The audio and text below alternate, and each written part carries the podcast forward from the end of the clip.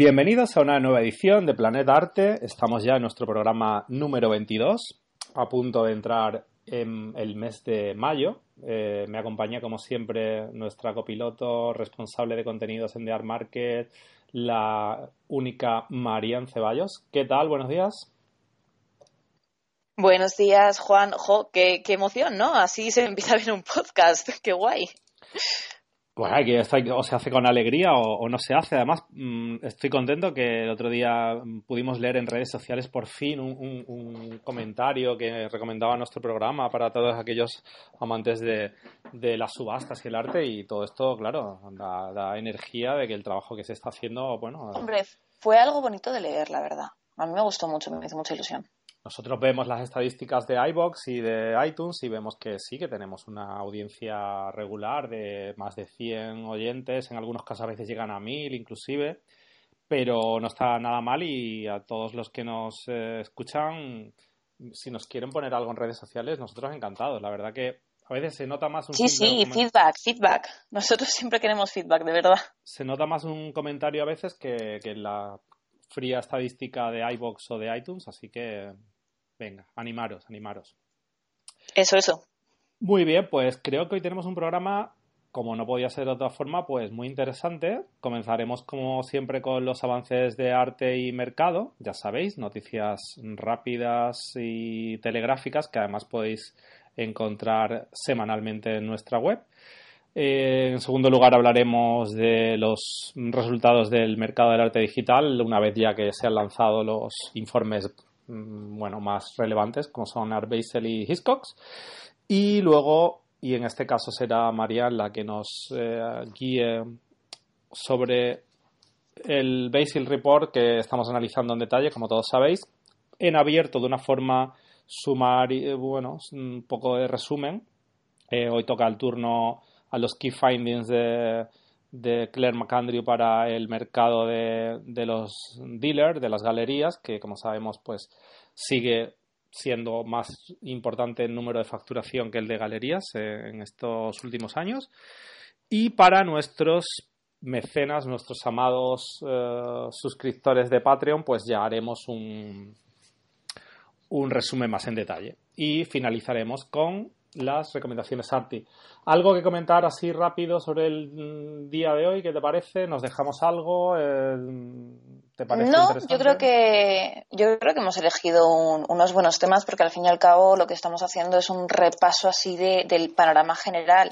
En vez de entrar tan en, en, detalle quizá con cosas que a lo mejor este mes ha sido más tranquilo, ¿no? Estamos tratando un poco, pues, sobre todo yo creo que panorama internacional, que ahora mismo está bastante interesante precisamente porque están saliendo todos los informes, ahora mismo uno detrás de otro. Pues sí, no, no damos abasto. Y de hecho, como primicia, acaba de publicar eh, nuestra colaboradora Marta eh, un artículo muy interesante también de Art Price, del también informe eh, del mercado del arte 2018 de Art Price, que, como sabemos, la distinción que tiene es que se centra única y exclusivamente en las subastas de arte, pero da mucha chicha, muchos rankings, muchas cosas que también, obviamente, y en paralelo a nuestro análisis de Arbesel iremos tocando, pero realmente es que mucha información. Sí, es mucha info, pero bueno, al final es lo que, lo que vale, ¿no? O sea, siempre estamos diciendo que hace falta más información, que hacen falta más datos. Yo entiendo que, porque soy la primera, vaya, que, que se agobia cuando nos encontramos con toda la sarta de informes seguida, ¿no? Pero bueno, yo creo que es necesario y que es algo bueno y algo útil y, al fin y al cabo es lo que yo creo que más marca el año de, ventas, ¿no? Cuando realmente tenemos esa información para poder tratarla y, hablar de ello en nuestro caso, ¿no? Pues sí, te avanzo que quizá vamos a tener la oportunidad a finales de mayo de entrevistar a responsables de Hiscots en España para que ellos nos eh, den también su opinión sobre el informe que luego hablaremos del Art Trade Online Report que cada año hace Artactic para, para Hiscox. Y bueno, eso puede ser un complemento ideal para bueno lo que nosotros podamos comentar. ¿Quién mejor que ellos lo va a saber, verdad? Pues sin duda, además el informe de Hitchcock me parece que es uno de, por lo menos para mi gusto, de los mejores, porque se me hace quizá más ameno de leer, puede ser, no sé. Bueno, es mucho más. Me gusta mucho el informe de Hitchcock. Es mucho más resumido, mucho más al grano y también con muchos grafiquitos, infografías y cositas de estas que nos gustan a los eh, amantes de lo digital, ¿verdad? Pues bueno, si te parece, para ir avanzando rápido, te propongo que comencemos con los avances de arte y mercado. Te leeré un titular, tú me lo contarás y luego, si quieres, hacemos a la inversa. Entonces, te doy pie, empezamos con remates nacionales. Retiro destaco con un canogar en las ventas de este mes, de abril, que aún no hemos terminado. Y Tapies lo hizo en Tesera. Sí, correcto. Y aunque bueno, eh, Tapies también en, en, Retiro tuvo, tuvo unas buenas ventas. ¿eh? Es cierto que la subasta de Tesera ha sido un, un, boom. De hecho, tengo muchas ganas de escribir el artículo de remates de este mes, precisamente porque eh, quiero hablar de, aunque bueno, ya lo hemos hecho hasta cierto punto, pero quiero hablar de esa subasta que ha hecho Tesera, en la especial de primavera, en colaboración con Sofrosin, porque han tenido unas ventas muy buenas que van a marcar parte de, espero, del top 10 de este año. Sí, Así y perdona que, es algo tener en cuenta. Porque creo que me he colado. Eh, no, claro, Tapi era en retiro, bien dicho. Lo que destacó en Tesera fue Barceló, perdón. Hay que bueno, Barceló y Cabelú tuvo unos cuantos, por eso no te preocupes. Sí, sí, pero que he tomado a Tapis por Barceló y perdón por el. Um, te perdonamos. perfecto. Quedas perdonado. Eh, sí, bueno, eh, Canogar eh, fue pintura el día 10 de abril. un óleo sobre lienzo, bastante grandote. Se veía venir que se iba a vender bien porque salía en 40.000, que es un precio bastante asequible, de hecho, para ser Canogar. Y bueno, se terminó vendiendo por 55.000 y por otra parte, Tapies eh, se vendió por 34.000, que era el precio de salida, pero también era una muy buena obra. Así que nada, nuestra enhorabuena para el retiro. Y Tesera lo, lo hablaremos largo y tendido en el artículo de destacados que saldrá el lunes, supongo. El lunes o el jueves, una de dos. Y, pues nada. Eh, te sigo, te sigo yo con titulares. Te sigo yo con titulares porque seguramente ah, tú podrás continuar mejor que yo eh, porque dado que tú has hecho los artículos de avances. Pues avances nacionales, Durán lo tenemos ya pronto, el 30 de abril, y Goya lo tendremos después del puente de mayo, los días 7 y 8. ¿Qué destacas de estos dos eh, avances? Pues de Durán, eh, sobre todo llama la atención un Joaquín Peinado por Don Flor, que se salió a subasta por 15.000, y un Hernández Monpo, que sale por 10.000. Son las obras más, más llamativas de la subasta. Pero a mí particularmente eh, me gusta mucho la colección que tienen de pañuelos Hermès. Eh, salen casi todos entre 100, 90 más o menos. Entonces eh, están muy bien de precio, están muy bien conservados. Y los estuve viendo el otro día y me parecieron todos preciosos. La verdad, si alguien tiene el, el gusanillo, tiene un Hermès, es una muy buena ocasión. Y mi pieza favorita de la subasta es el polo. El polo, el polo Rolex. Sí, el polo Rolex eh, se titula realmente Drácula Rolex, ¿vale? Porque imita un poco pues la, figura del mítico helado, ¿no? Es de Juan Miguel Quiñones y es una escultura realizada en mármol y resina policromada.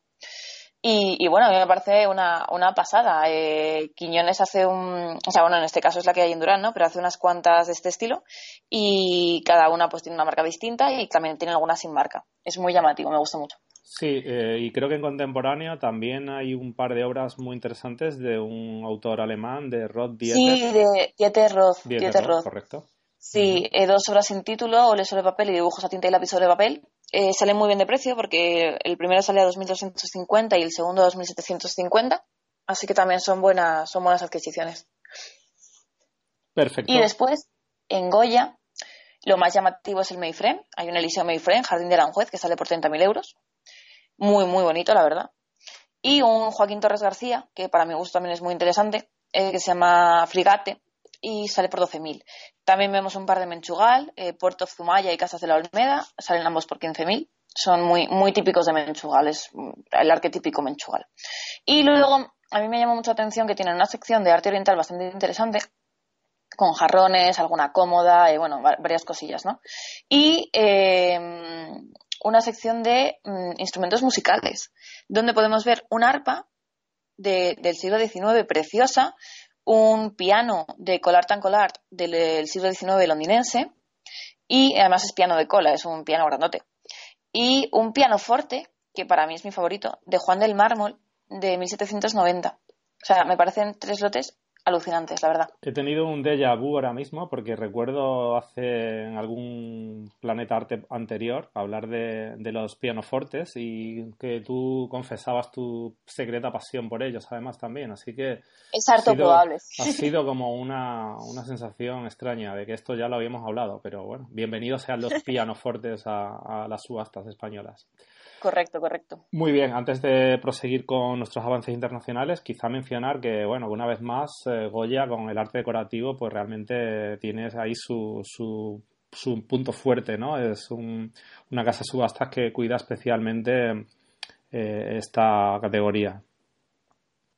Sí, yo creo que sí, eso es algo que, que es bastante interesante y que es muy, no sé, a mí me parece me parece que es algo a agradecer, ¿no? Porque a veces el arte decorativo se tiene como algo con menor importancia cuando no debería ser así, ni muchísimo menos. Bueno, y prueba de ello son eh, los grandes precios que, a veces consiguen eh, en esta sala, ¿no? Para este tipo de, de obras. Sí, totalmente. También, bueno, se suelen reconocer por, por sus eh, pintores filipinos. No sé si en esta ocasión no me ha parecido ver que tengan nada no, en esta mm. ocasión no he visto, pero a lo mejor hay algo que se me ha pasado, ¿eh? tampoco lo demos por seguro.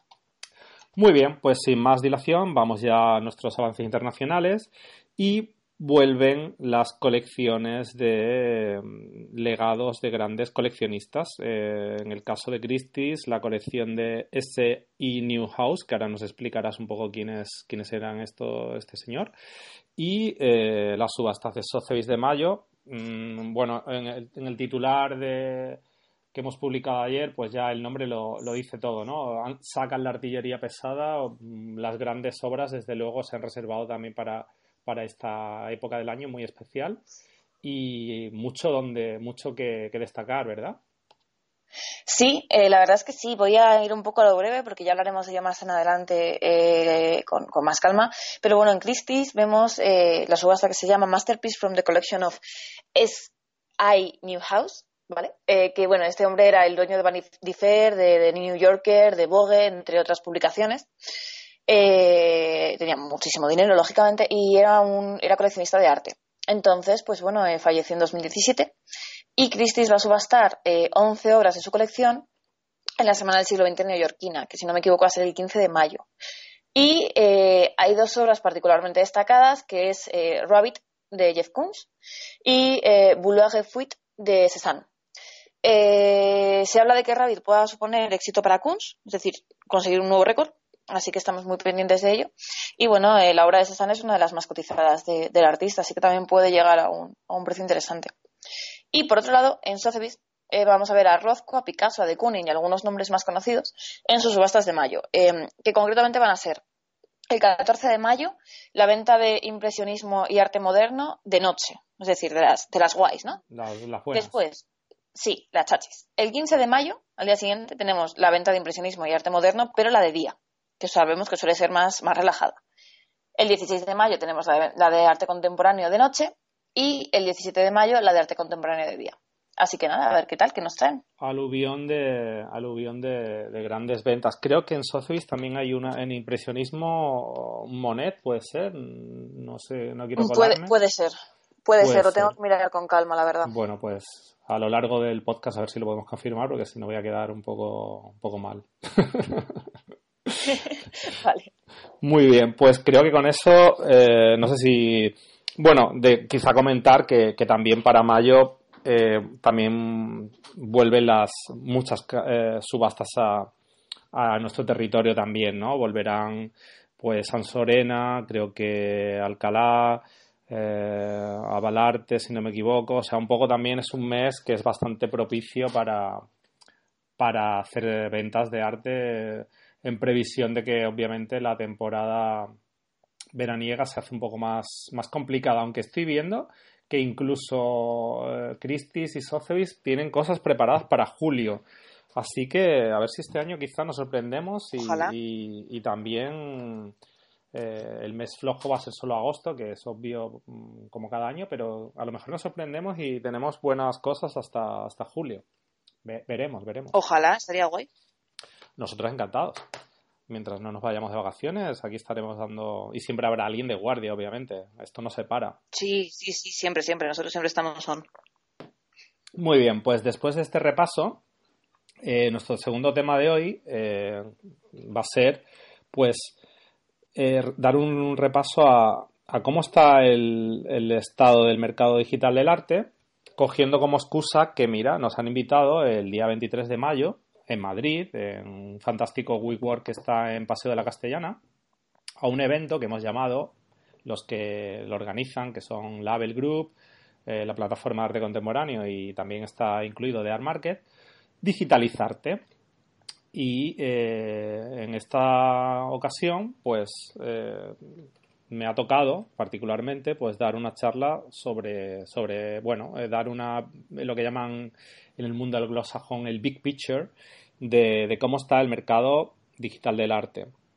Entonces, bueno, pues aprovechando que tanto Art como Hiscox han, ya han tocado este tema y han dado pues los baremos eh, de, cómo de cuáles son sus números de, de quién comprar arte online pues hemos creado un artículo que está disponible para nuestros lectores en, en, Actualidad Arte, en nuestro blog, y que seguidamente pasaremos a, comentar. Antes de que empiece y me enrolle, eh, te propongo que, bueno, que si has podido leerlo, mm, comentes así a bote pronto alguna idea y luego te pediría para también hacerlo más ameno que según vaya desglosando bloques, pues mm, me vayas comentando tú también qué te parecen los datos. Claro, Vale, genial. Yo, a ver, eh, sobre todo he estado echando un vistazo al evento que me parece súper interesante. Eh, más que nada porque además somos mm, tres empresas potentes, ¿no? Por así decirlo, en el tema del mercado del arte digital. Por tanto, yo creo que va a ser súper interesante, pero bueno, tampoco quiero desvelar mucho porque al final, si no, me emociono, me pongo a hablar del evento y al final la gente no va porque les he contado todo aquí. Así que vamos a centrarnos en, el resto de las cosas. Eh, lo he leído, pero realmente creo que me pasa un poco como cuando tú hablas de artículos que, he escrito yo, ¿no? Que al fin y al cabo podemos comentar un poco nuestro desde el punto de vista de público, ¿no? Más que desde, desde un análisis como tal. Entonces, pues bueno, eh, sí es cierto que creo que es muy interesante la parte de cuánto se vende online, por lo que hablamos siempre, transparencia. ¿Dónde se producen las ventas online? Es algo que ahora mismo es muy interesante porque hemos eh, decidido que se vende online, efectivamente, por tanto ahora, hay que ver eh, cuáles son los mejores canales dentro de este canal online para, para ello, ¿no? Y respecto a quienes compran, pues bueno, ahí entramos en mis queridos millennial y algunos más que supongo que nos comentarás ahora. Exacto. Sí, pues bueno, te invito, como te he dicho, a que cada bloque pues lo vayas, lo vayas desglosando. Empezaré con un, breve resumen, ¿vale? Eh, justo por lo que tú has dicho, tampoco, mm, de hecho lo mencionaba en el artículo, no quiero hacer un spoiler y contar ya la charla antes de hacerla, pero eh, los objetivos que, va a tener la charla pues son mm, demostrar a, todo el que, asista que como el mercado digital del arte ya es una realidad, por mucho que aún no, no quieran verlo. Y más que una realidad es ya un modelo de éxito y eh, estamos viendo, si tenemos curiosidad y miramos a otras industrias que están mucho más digitalizadas, que el futuro cercano y seguramente el lejano, pues no va a diferenciar tanto entre lo que son ventas on y off. Me explico. Y de hecho aquí en una frase lo sintetizo. Creo que el mercado mm, del arte será híbrido o no será. ¿Por qué? Bueno, es fácil de intuir que igual que a día de hoy podemos ir a una galería X físicamente, eh, lo que dicen brick and mortar en muchos de los estudios, ¿no? Y luego por, por eh, no sé, comodidad, por incomodidad de que somos, mm, nos da vergüenza preguntar cuánto vale una obra o, porque eh, no llevamos una tarjeta de crédito encima, por ejemplo, pues alguien puede ir a una galería física y luego más tarde se va a su casa, va a la web de la galería y decide a través de su móvil, tablet o dispositivo digital que lo va a comprar y lo compra desde casa cómodamente. Esto es una cosa que ya hoy en día podría ocurrir.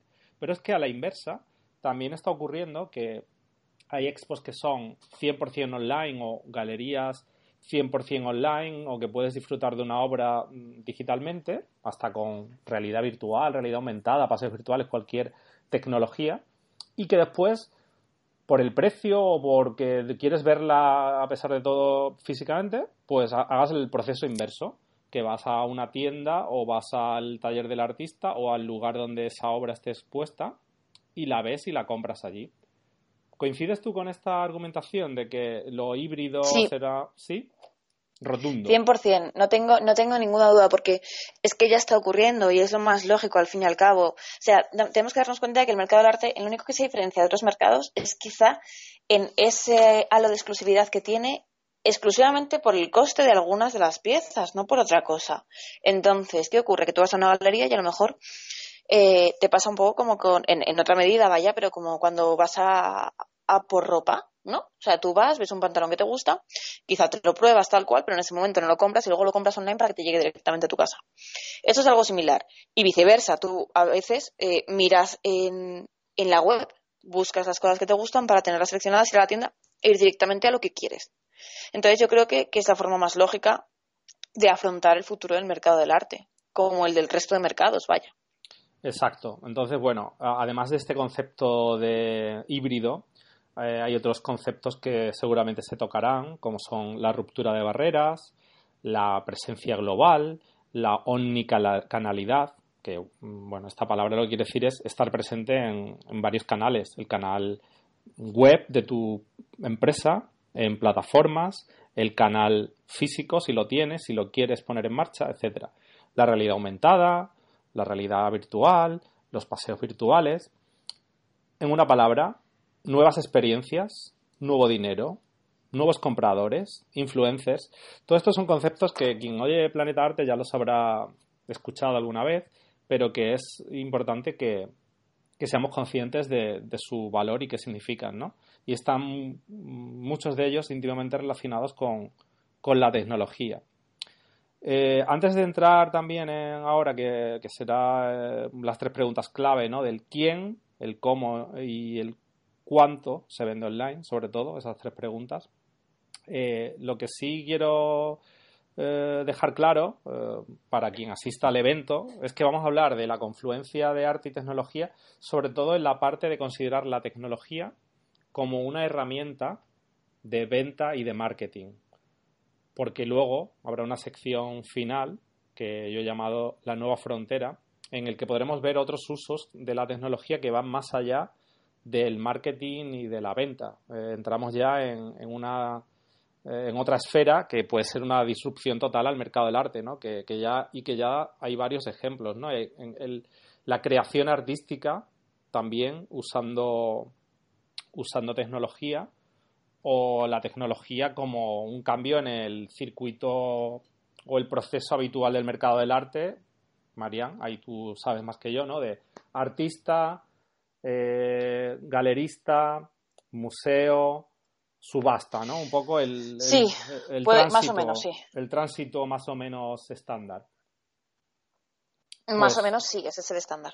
Exacto. Entonces, bueno, mm, tened eso en cuenta. Estamos hablando sobre todo, para mí la tecnología, casi te diría tecnología barra marketing, porque para mí la tecnología a la cual yo me refiero está muy, muy ligada a lo que es la puesta en, en, un canal de distribución y, lo que es el marketing.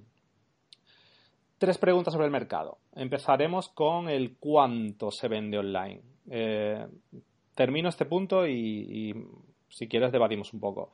Teniendo en cuenta los dos informes que tenemos a día de hoy, pues la horquilla que se maneja de, facturación está entre los 4,6 billones de dólares que dice que es eh, eh, Hiscox en su informe y los 6 billones que dice Claire McAndrew en Art En ambos casos hay un crecimiento que está en torno al 9 y al 11%, lo cual es un poco una ralentización con respecto a, otros años, pero a pesar de todo sigue creciendo. Los dos informes coinciden en que la, facturación, la representación eh, en cuanto a las ventas totales ¿Qué representa la parte online? Pues estaría en torno a un 10%, con lo cual haceros idea de cuánto podría crecer en los próximos años. O sea, siendo tan solo un 10% la potencia que tiene ya, ¿no? Eh, recordemos que el, el dato global es de 64 billones. De ahí que se dice que, bueno, podría ser como en torno a un 10%. Entonces, eh, importante, ¿a qué se considera ventas online? eh, este es otro tema también que podría dar para mucho debate. A día de hoy, pues son las ventas que se realizan en las webs de las galerías o en las webs de las propias casas de subasta y en las plataformas, tanto aquellas que son más concretas para casas de subastas, como puede ser Invaluable, Auctioneers, etcétera, que suelen considerarse como lead bidding, y luego, pues, plataformas como Artsy. Daos cuenta aquí ya de, todas las ventas entre comillas, online que se podrían quedar fuera, que serían todas aquellas que, pues, gente que se ha informado online, pero ha comprado por teléfono, gente que ha mandado un email y ha, hecho una gestión eh, por email con la galería, pero a lo mejor a eso no se le ha considerado online. O sea que, eh, digamos que seguramente eh, esto es como en, Google Analytics y tal, cuando se ve la, conversión de, de, algo, ¿no? por una parte están las conversiones directas y otras son las que se llaman conversiones atribuidas, ¿no? Pues yo estas las vería como atribuciones. Eh, continúo. Eh, el ticket medio está en 5.000 dólares, que ha crecido un poquito, pero hay un dato que a mí me parece brutal, que es de Art Basel, eh, ha realizado una encuesta a 800 megarricos mm, sobre sus modos de compra y hay ya un 17% de compradores que dice haber comprado obras de arte por encima de los 150.000 dólares. Y ya más brutal es que un 4% afirma haber comprado obra por encima del millón de dólares. Más datos para reafirmarme en, mi objetivo inicial de decir que el mercado del arte está, o sea, el mercado digital ya es una realidad. Christie's, Sotheby's y Heritage en 2018 han vendido en ventas online, insisto, lead bidding y subastas online only en este caso, por encima de los 200 millones de dólares.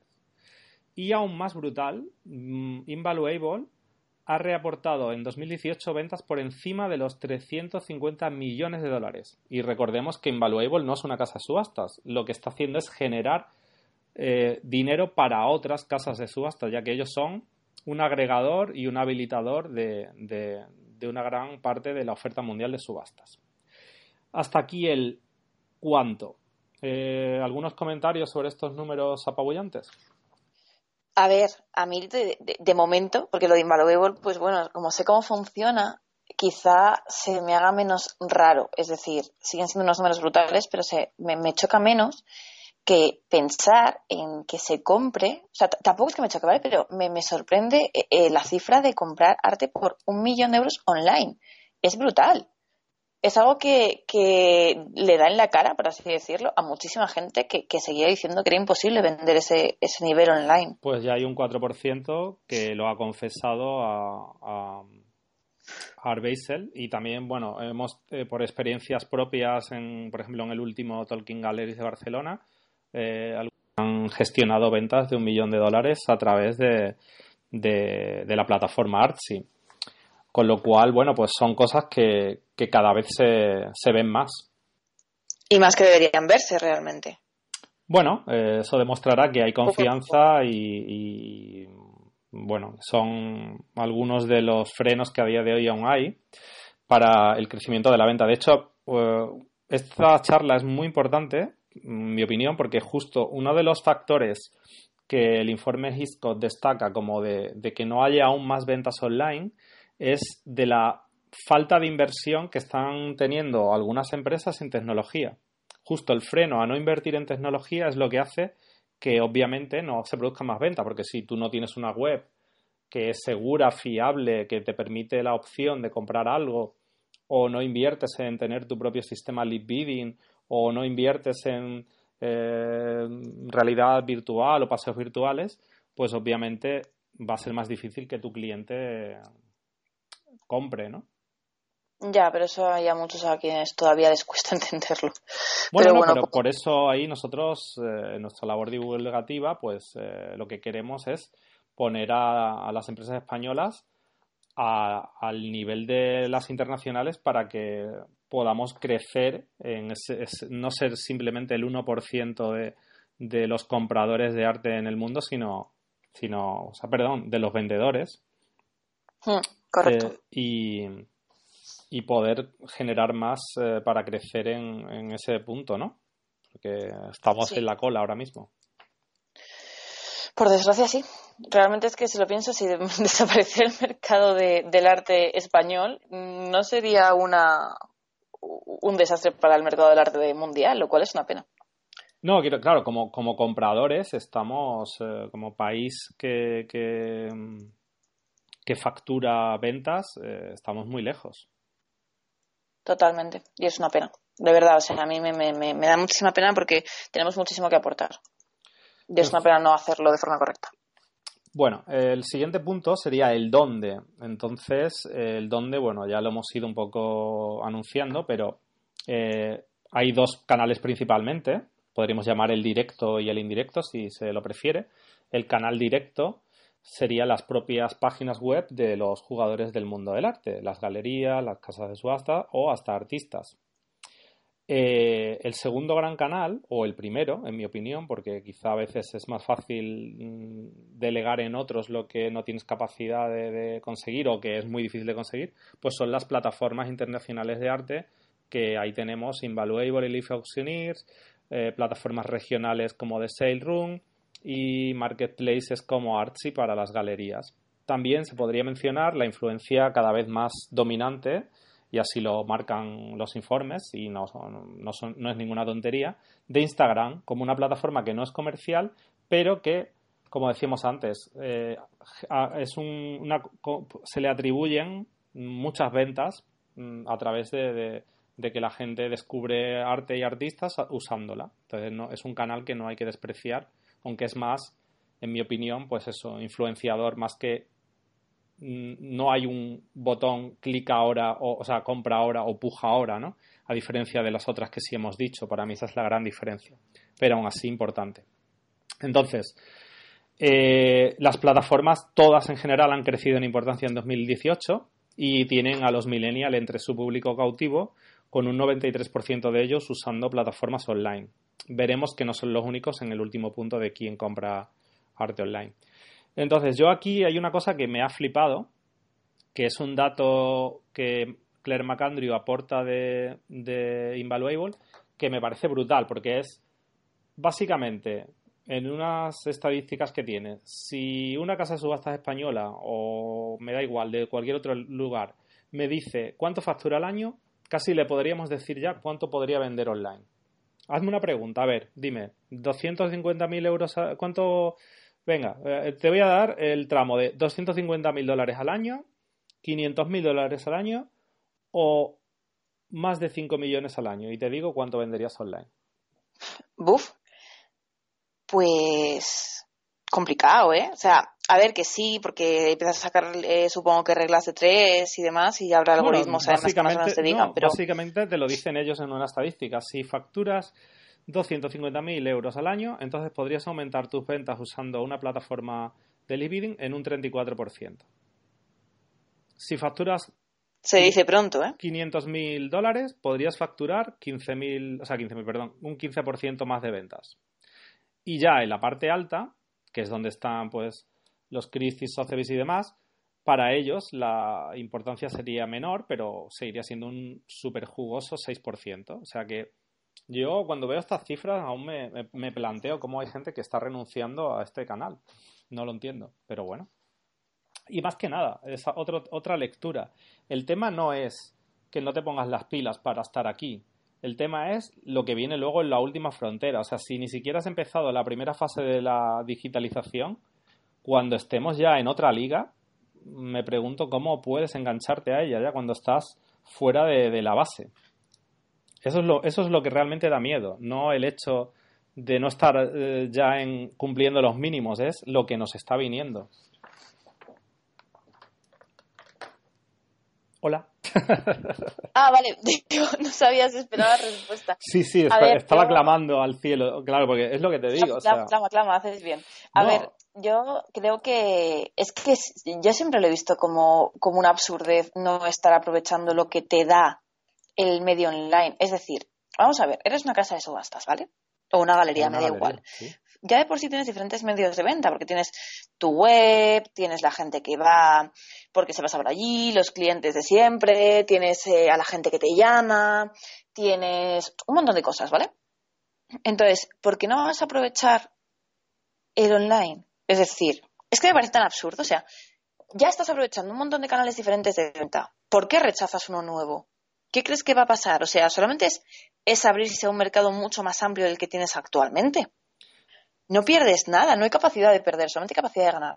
Sí, pero es lo que te, o sea, mi, gran pregunta es, si te parece complejo o si te parece eh, algo extraño estar en plataformas y en desarrollar tu web con estos números que te, que te estamos dando, ¿qué pensarán estas profesionales cuando empiecen a oír conceptos como blockchain, como inteligencia artificial, como eh, compra eh, fraccionada, eh, inversión y seguros en préstamos financieros específicos de arte. En fin, hay toda una serie de complejidades que si no se abordan pronto, pues nos pasará lo de siempre, que, llegaremos tarde. Llegaremos tarde y en algún caso será dramático. Sí, sí, totalmente de acuerdo. Pero en fin, sigamos al siguiente punto. ¿Y quién compra online? Que esto me, me parece muy interesante también. Ya hemos visto en diferentes estudios, de hecho tú has tenido la oportunidad de, de escribir un artículo sobre, ah bueno, creo que lo hice yo, sobre la influencia de los millennials, que son los que estaban aportando ventas más interesantes últimamente. Eh, se habla sobre todo de una venta que realizó Sotheby's, eh, que vendieron una colección de tablas de snowboard y un joven canadiense, pues vamos, gastó una millonada ahí. Es solo un pequeño ejemplo de, de los muchos que hay, ¿no? Pero tú también has estado haciendo un informe sobre el Wealth Report. No sé si hay algún, alguna matización también sobre los millennials o otras eh, generaciones. Realmente no creas. En el Wealth, sobre todo lo que han comentado es pues eso, que el arte sigue al alza, ha subido un 9% otra vez. Y, mm, y pues poquito más, realmente. No te creas que han hecho mucho hincapié. Bueno, también yo creo que el tema millennial lo tenemos ya muy, muy por la mano. Yo creo que también empieza a ser como una realidad. Mm, quizá aquí en el quién compra online, el dato más interesante y que en el informe Hiscox vienen datos mm, potentes porque que, es la generación X, que aquí es donde yo pertenezco realmente y, gente que, bueno, obviamente mi círculo, ¿no? que es gente entre los 39, 40 hasta los 54 años, pues en este segmento que podrías pensar, bueno, eh, obviamente estamos muy digitalizados, pero no tanto como los millennials, pues resulta que, que también son de los que más consultan las plataformas eh, de compra de arte y luego obviedad de, poder adquisitivo que normalmente se supone que con, esta edad pues es discutible pero porque sabemos que hay otros muchos factores pero bueno que se supone que en general habrá poder adquisitivo mayor que a un millennial al uso no un millennial rico obviamente eh, pues son los que están gastando más. O sea a lo mejor no no usan tanto las plataformas como los millennials, pero cuando las usan, eh, su techo de gasto es mayor. ¿Vale? Entonces esto me parece interesante. Y aún más interesante es que los llamados baby boomers, que son la generación de que está entre los 55 en adelante, pues son los que realmente compran menos online, pero ojo, eh, consumen con igual frecuencia que los millennials las plataformas. O sea, es lo que decíamos, aquí vendrían las ventas atribuidas un señor de esa edad, pues por su comodidad, por su señor o señora, me da igual, por su comodidad, eh, o sea, su forma de entender que el arte y cómo se relaciona con él y el componente eh, presencial, pues se informa en las plataformas, pero luego para comprar, pues prefiere a lo mejor llamar por teléfono o ir a la galería. Pero claro, si no le atacamos en, el, eh, en las plataformas que él usa, a lo mejor lo estamos perdiendo igual. ¿Qué opinas? No creo tampoco. O sea, bueno, es que depende, porque yo creo que hay un perfil de coleccionista que se enfoca mucho en ciertas plataformas, eh, pero el, el, perfil más, más numeroso yo creo que aborda al menos todas las grandes. Es decir, yo no me imagino un coleccionista que realmente, eh, pues, eh, o sea, sea un coleccionista activo, ¿no? que solamente se refugie en, por ejemplo, Invaluable o en Leaf Actioneers o en mm, Lotísimo, ¿sabes? Sino que me imagino que las que sabe que tienen un repertorio de, oferta buena, las tiene en mente, bajo mi punto de vista. No sé qué opinas al respecto.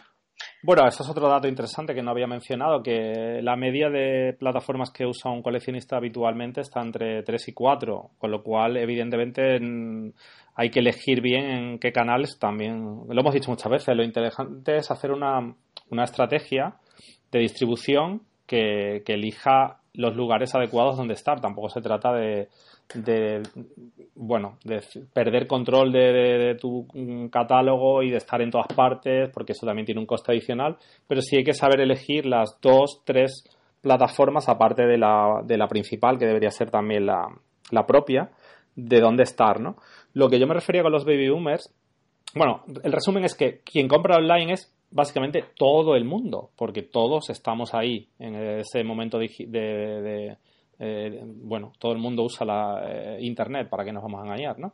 la diferencia que marcaba era que, los baby boomers también consumen plataforma. Entonces, que si pensamos que nuestro público son los baby boomers y decimos, no, pero yo no me voy a, no voy a estar presente en plataforma porque ya vendrán a mi galería o ya vendrán a mi casa subastas, la lectura es que no está de más estar también ahí por ellos, porque a lo mejor si no te ven en las plataformas no se enteran, es lo que quería decir.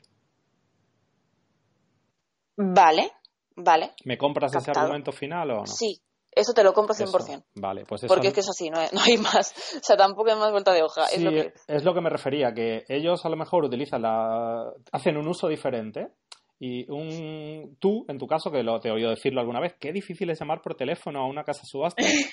Entonces tú mm, cogerías la plataforma, verías el objeto en cuestión y uno o lo comprarías o pujarías y lo harías todo online. Entonces, el baby boomer posiblemente lo que haría sería recibe en su móvil o en su web la alerta de que ha salido un cuadro de X, de Dieter Roth, y dice, ah, mira, qué interesante. Se entera, se lo guarda pero luego para pujar o comprar o lo que fuera, eh, contactaría con la fuente, con la casa de subastas o la galería y lo haría más al all style, por decirlo de una manera. esa, es mi, esa es mi, mi impresión. Entonces, la lectura es, ok, tu cliente es el baby boomer, pero no pienses que el baby boomer mm, va, o sea, está esperando el catálogo de papel en casa, que a lo mejor no que él ya lo ha leído en su móvil. Correcto, puede ser. Ese es el tema. Que a ver, yo además, vamos a meter mi cuña publicitaria especial. Em, hay que prescindir poco a poco de los catálogos de papel porque eh, todo lo que sea ahorrar papel es bueno para el planeta. Exacto, entre, otras cosas. Pero bueno, eh, ahí ya sabemos que Invaluable ha dicho que el papel ha muerto mm, o está a punto de morir. El viva el catálogo digital. Larga vida al catálogo digital. Bueno, vayamos a el anexo, por así decirlo, que a mí me encanta, todo, ya sabes, todas las cosas tecnológicas, novedades, que yo llamo la última frontera. Entonces, aparte de que la tecnología barra marketing, barra comercialización, pues ya está aquí, eh, tenemos que entender que para que nuestro cliente pueda comprar eh, arte online de forma sencilla y segura, pues hay que invertir o estar en las plataformas que ya te lo permiten y así pues mientras eh, vas consiguiendo ingresos adicionales vas invirtiendo en tu propia web, pues esto es la punta del iceberg.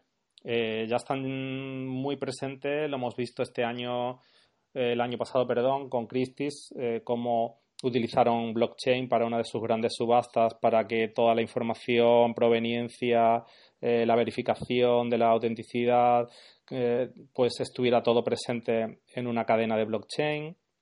Eh, hay plataformas que permiten la venta directa por parte de artistas. Estos artistas podrán también vender arte digital, sobre todo a través de blockchain y recibir pagos en moneda virtual. Eh, hay cada vez más opciones de plataformas que te permiten invertir en fracciones de arte, o sea, comprar entre mucha gente una obra para su posterior venta y luego conseguir dividendos. Eh, este año Christie's va a dedicar en, julio en Nueva York todo un día monográfico a debatir sobre la tecnología y la inteligencia artificial. Atentos. Y eh, también. yo lo veo necesario, ¿eh? O sea, que genial. Hemos visto ya las primeras ventas de obras de arte realizadas parcialmente por, ordenadores, eh, por inteligencia artificial, más concretamente. Eh, primero en Sotheby's con la obra de Obvious y luego en Christie's Porter... No, pero al revés. Primero en Christie's y luego en Sotheby's con Mario Klingemann este mismo año.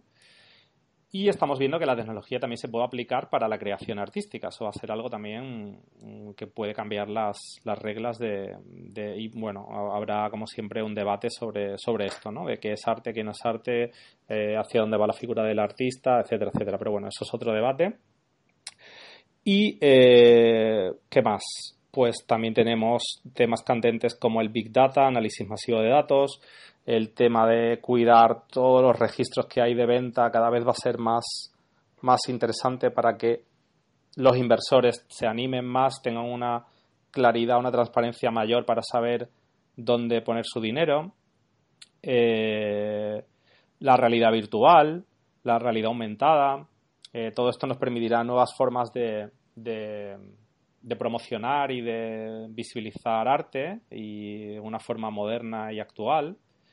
Y estas son todo posibilidades, pero eh, si no damos ese primer paso, como digo, hacia esta digitalización, pues esa puerta a lo mejor va a quedar cerrada para muchos. Entonces, nada, lo dejo aquí y se hablará de esto y mucho más y con mucha más, eh, bueno, con algún vídeo quizá, con, con más eh, datos interesantes en el evento Digitalizarte. No ya no quiero contar más, María, sino que voy a explicar ese día. ¿Ves? Eso que yo te he dicho antes. Que si me ponía a hablar, iba a explicar más de lo debido. Entonces, pues no, mal, mal. Mal. Y nada más, te dejo paso si quieres que muy brevemente, porque eh, lo analizaremos más en detalle para los mecenas, que para algo son mecenas y, confían en nosotros, dos minutos de el punto del de el Basil Report sobre las ventas de galeristas. Pues genial, si tengo dos. Dime. Sí, ah, sí, si tengo solamente dos minutos, pues voy a explicar, si te parece, los key findings, ¿vale? Así muy rápidamente. Yo ni entraría en todos, daría lo... No, no, porque si no, no tenemos que hablarlo. Las pinceladas más rápidas. Hmm. Bueno, eh, comentar que ha habido un 7% de crecimiento en el mercado primario, eh, lo cual es positivo. Eh, las ventas siguen dirigiéndose a la parte más alta del sector, ¿vale? Lo cual me hace pensar un poco en lo que has comentado de, que ya se está vendiendo arte por un, precio bastante alto, eh, online quiero decir. Así que, mm, bien, puede que se tenga relación. Después, eh, quería comentar también, eh, así de los datos más importantes, que ahora mismo la, la, mayor pega que tiene el sector de la venta de arte es encontrar compradores nuevos. lo cual también lo ligo con el tema online, lo que comentábamos antes, que quizá abriéndose a otros tipos de canales encuentren otros compradores distintos. Pero ya lo analizaremos bien. Y eh, bueno, están bajando las aperturas de galerías, lo cual es lógico teniendo en cuenta la crisis de las mid-side galleries que continúa lentamente pero con fuerza. Y, mm, bueno, nada, en definitiva tampoco quiero comentar mucho más porque si no, vamos a, a comentar todo. No, no, hay que animar a nuestros mecenas y a la gente a que se, que se suscriba. Que... grandes cosas positivas y grandes cosas negativas al mismo tiempo. Es decir, sí es cierto que el mercado continúa al alza, eh, a, grosso modo, pero también hay mm, pequeñas pinceladas negativas que hay que ir solventando porque si no pueden generar un problema mayor en el futuro. Perfecto. no, no digas más, hasta ahí te dejo leer. Y eh, por último, como siempre, ¿qué recomendarías para finales de, bueno, casi para mayo ya? Eh, ¿Qué recomendarías como recomendación arty para, para mayo? Pues mira, yo voy a recomendar una expo que está ahora mismo en el Museo ABC, ¿vale? Está hasta el 16 de junio. Se llama Yo tú, eh, Javier Pagola en papel.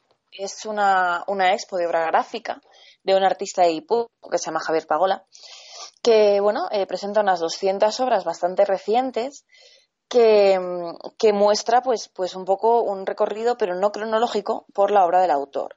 Eh, la idea de no hacerlo cronológico se debe a que lo han hecho como, o sea, el comisariado de la, de la Expo lo que ha hecho ha sido intentar realizar un viaje eh, por la mente del artista. Entonces vemos obras encima de mesas de forma totalmente desordenada y cosas del estilo, ¿no? Y bueno, tenemos 140 dibujos, 35 rostros expresionistas 13 libros de artista, que es una burrada, y un audiovisual del propio, del propio artista. Y al mismo tiempo hay una, lo, que me parece más interesante, una recreación de lo que sería el estudio imaginario de este artista, ¿vale? Entonces es eh, un espacio en el cual él mismo ha estado, ha estado trabajando antes de la exposición, por tanto es como si, si en Rosa Expo pudieras ver un, pequeño trozo de, del estudio real de, Javier Pagola. Y esa es mi recomendación de este mes. Pues yo te voy a, confundir, te, he engañado antes porque te dije que iba a recomendar una cosa, pero es que tengo una recomendación que a la vez es noticia y de hecho te voy a pedir que lo publiques en cuando te sea posible porque me parece algo brutal. No sé si lo has oído. Tres Goyas inéditos en el Museo de Bellas Artes de Bilbao expuestos hasta septiembre. Los tres cuadros restaurados son retratos de la familia Adán de Yarza, pintados por Goya en la década de 1780. Fueron trasladados a Francia en 1937 por el gobierno vasco. El Museo de Bellas Artes ha presentado este mediodía tres relatos de la familia Adán de Yarza realizados por Francisco de Goya tras un laboroso proceso de estudio y restauración y se muestran por primera vez. Eh, ¿Qué te parece? Em, a ver, es un notición. ¿Qué te voy a decir? O sea, mm, inéditos además. Es que eh, ya encontrar además Goyas inéditos es algo muy extraño. No es un artista que precisamente se caracterice porque haya poca obra suya en museos o porque conozcamos poca obra de cualquiera de sus etapas. Así que bueno, es muy, muy interesante. Sí, escribiré sobre ello as soon as possible. Sí, sí, sí. Bueno, ya hemos dado la primicia aquí en, en online. Pero bueno, mm, gran recomendación. Aparte, yo he estado un par de veces en el Museo de Bellas Artes de Bilbao y realmente está muy bien. Tiene también obras de Sorolla y muchos artistas vascos, como no podía ser de otra manera. Es un museo que todo el mundo cuando va a Bilbao, pues claro, va por el efecto Guggenheim y a veces se deja de ver un museo que, está muy bien. Sí, la verdad es que sí, estoy totalmente de acuerdo. Y de hecho es un museo bastante reputado, ¿eh? hasta cierto punto. Si no recuerdo mal, eh, el antiguo director del Museo del Prado ha recabado ahí. No quiero equivocarme. Sí. Sí, sí, sí tal cual. Pues mira, gran ya se ha apuntado la primera medalla, porque esto de los joyas, desde luego, le puede dar bastante, bastante tirón al museo. Pues me encanta acabar así con una noticia positiva, porque todo el arte que acabe en museos públicos, pues es una buena noticia, porque lo podemos disfrutar todos. Y a los que oyentes de Planeta Arte, emplazarles al próximo programa. Posiblemente tengan algún bonus de entrevista antes de que acabe el mes de mayo. Y a los mecenas, pues ahora les saludamos. Hasta pronto, María. Correcto. Hasta pronto.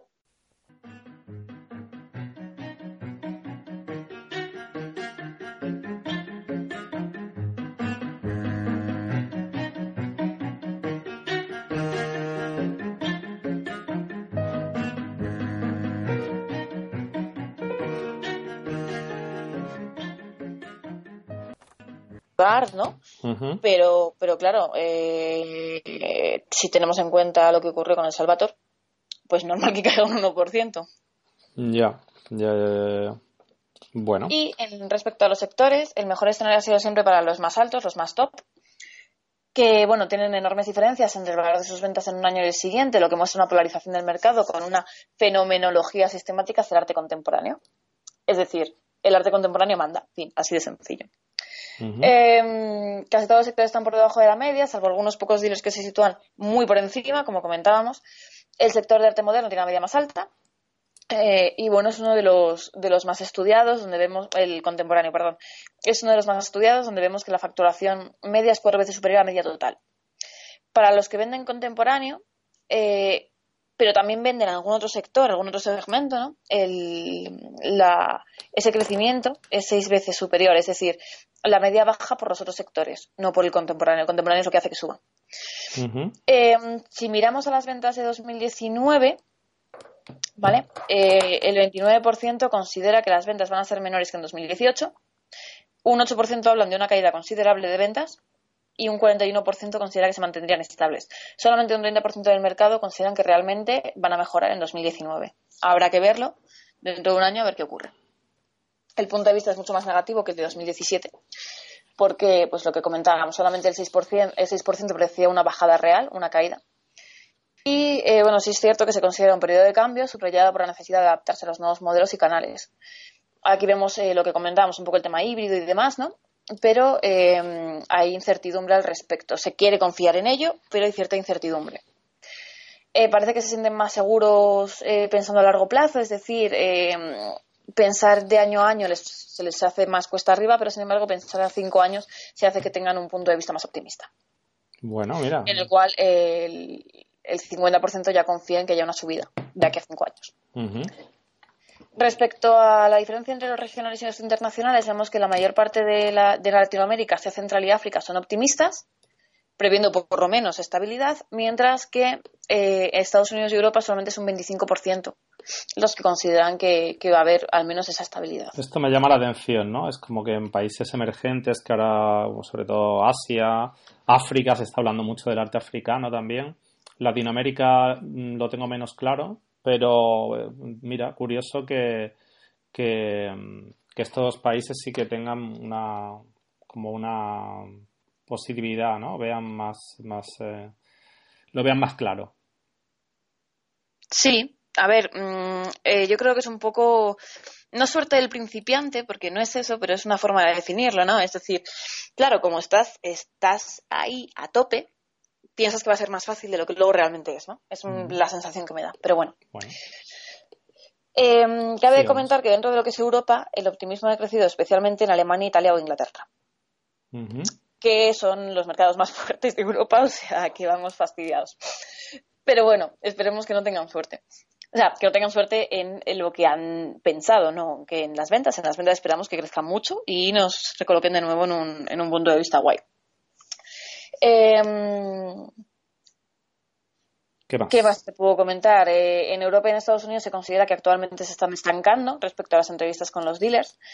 Después los negocios se centran mucho en los compradores nuevos, ya que los externos parece que están empezando a saturarse con la oferta local, parece.